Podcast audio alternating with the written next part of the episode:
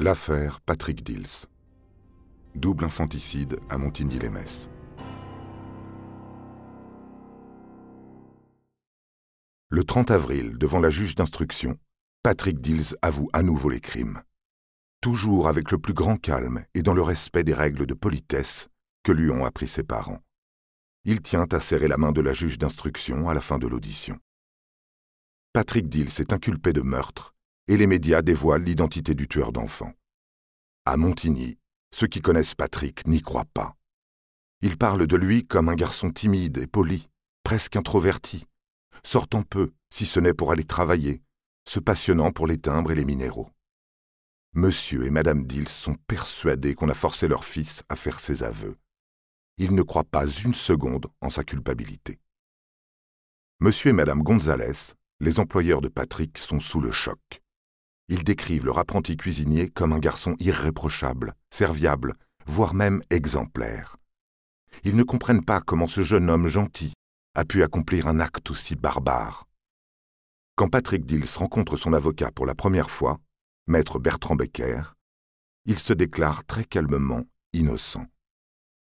L'avocat, qui a vu des dizaines d'inculpés clamer leur innocence, ne le croit pas. Pourquoi a-t-il avoué dans ce cas? Patrick ne répond pas. Le matin du 7 mai 1987, soit une semaine après les aveux, c'est le jour de la reconstitution des crimes.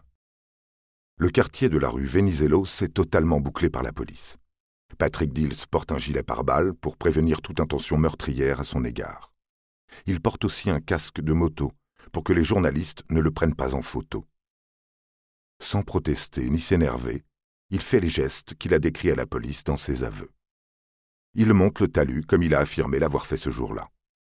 Il marche le long de la voie ferrée, s'empare de pierres et frappe la tête des deux mannequins représentant les enfants. Les policiers doivent être satisfaits. Or, ils ne le sont pas, car l'adolescent situe la scène à plus de 40 mètres de la scène du crime. La reconstitution se poursuit. Dils dévale le talus, rentre chez lui, se met en pyjama, se lave les mains, passe à table tout en pleurant, pour la première fois. La reconstitution a duré neuf minutes. Elle satisfait les policiers, même si elle présente certaines incohérences. L'après-midi même, Dill s'est à nouveau interrogé par la juge d'instruction, qui lui montre les pierres qui ont servi d'armes. L'adolescent les reconnaît toutes sauf une et explique comment il s'en est servi. Quelques mois plus tard, une analyse en laboratoire confirmera ses propos. La pierre qu'il affirme ne pas avoir utilisée n'a pas servi pour fracasser les crânes des enfants. Bien que sanglante, elle n'a été qu'éclaboussée. Patrick Dill s'est emprisonné à Metz, où il est vu par des psychiatres.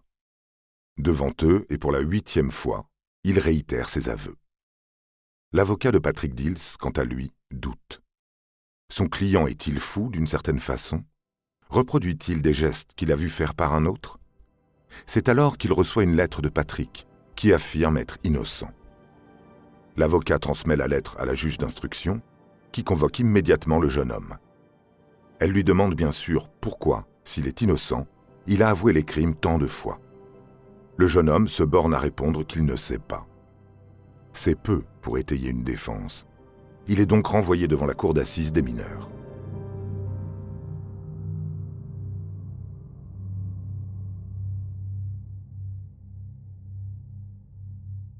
Pendant deux ans, Patrick Dils reste enfermé à Metz avec interdiction de voir ses parents.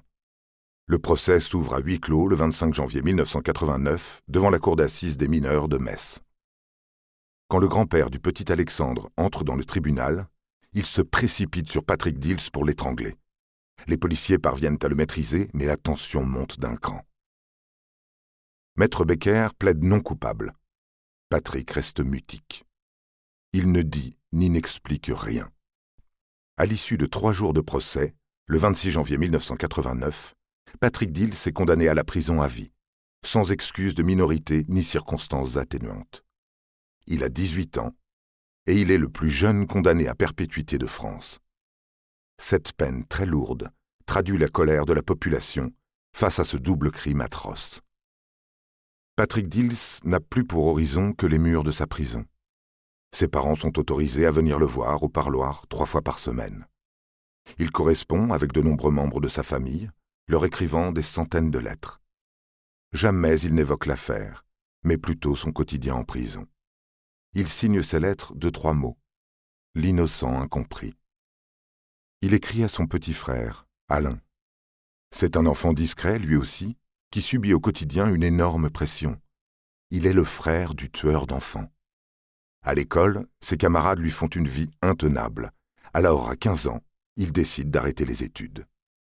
Mais sa toute jeune carrière professionnelle est elle aussi marquée par cette étiquette? Pas facile de vivre à Montigny en s'appelant Dils. Il en est de même pour les parents de Patrick, qui ne veulent pas déménager. Ils savent que leur fils est innocent et continuent de marcher la tête haute dans les rues de leur ville. Ils croisent régulièrement les parents de Cyril et Alexandre.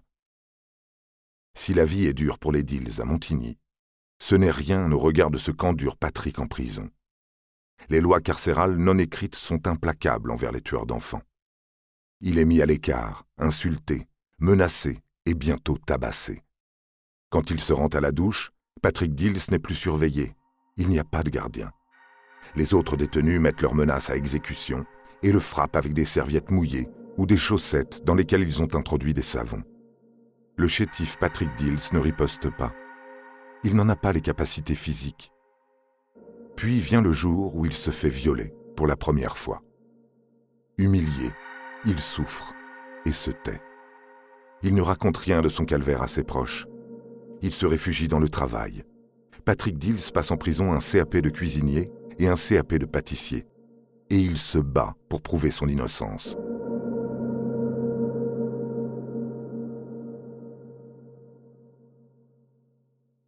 En juillet 1990, l'avocat de Patrick Dils demande une révision du procès qui remet en cause les aveux de son client. Elle est rejetée, faute d'éléments nouveaux. En 1994, il demande la grâce présidentielle pour raison d'humanité. Il s'agit de commuer la perpétuité en peine à durée déterminée. Les familles des victimes s'indignent. La grâce est rejetée par François Mitterrand, qui écrit une lettre à la famille d'Alexandre. Jamais il ne prendra de mesures de clémence à l'égard des assassins d'enfants. À cette date, à moins qu'un nouvel élément ne survienne, Patrick Dils passera sa vie en prison. Ce nouvel élément, Patrick l'attendra encore trois ans. Trois ans de calvaire en prison pour lui. Trois ans de mise au banc de la société pour sa famille. Jusqu'à ce que... Un avocat parisien, maître Florent et son assistante Estelle Dubois, prennent l'affaire en charge, mais rappellent aux Dils que sans éléments nouveaux, ils ne peuvent rien faire. C'est alors que la famille fait ressurgir un article paru dans le Républicain Lorrain le 28 août 1992. Il s'intitule Le clochard messin a-t-il tué en Lorraine? Le vagabond dont il est question a été arrêté pour le meurtre d'une aide-soignante.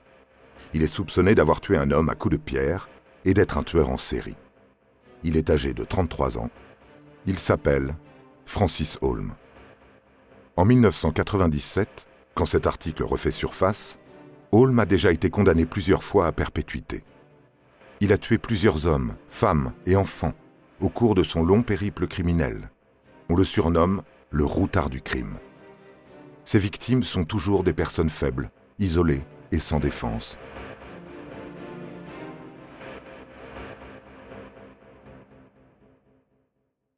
Maître Florent contacte l'adjudant de la gendarmerie, Jean-François Abgral, enquêteur en charge du dossier Francis Holm.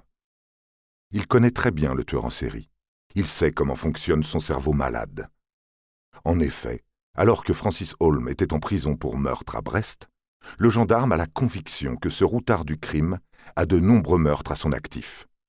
Il lui rend donc visite tous les quinze jours et il l'écoute. C'est ainsi que Holm raconte aux gendarmes ce qu'il appelle des petites histoires. Holmes se présente toujours comme un témoin des meurtres qu'il évoque. Les scènes décrites ressemblent à des hallucinations. Quand la demande des avocats de Dils lui parvient, l'adjudant Abgral se souvient de ce que Holmes lui a raconté cinq ans plus tôt. Il a consigné ce que le tueur lui a dit sur Montigny. Holmes se trouve bien à Montigny fin septembre 1986 et se promène à vélo sur un chemin. À sa gauche, des pavillons. À sa droite, en haut d'un talus, une voie ferrée. Il entend des enfants rire. il poursuit sa promenade. Tout à coup, il reçoit des pierres que les gamins lui envoient en rigolant. Il s'agace, mais continue dans la nuit tombante. Sur le chemin du retour, à l'endroit même où il a été caillassé, il voit le corps de deux enfants morts.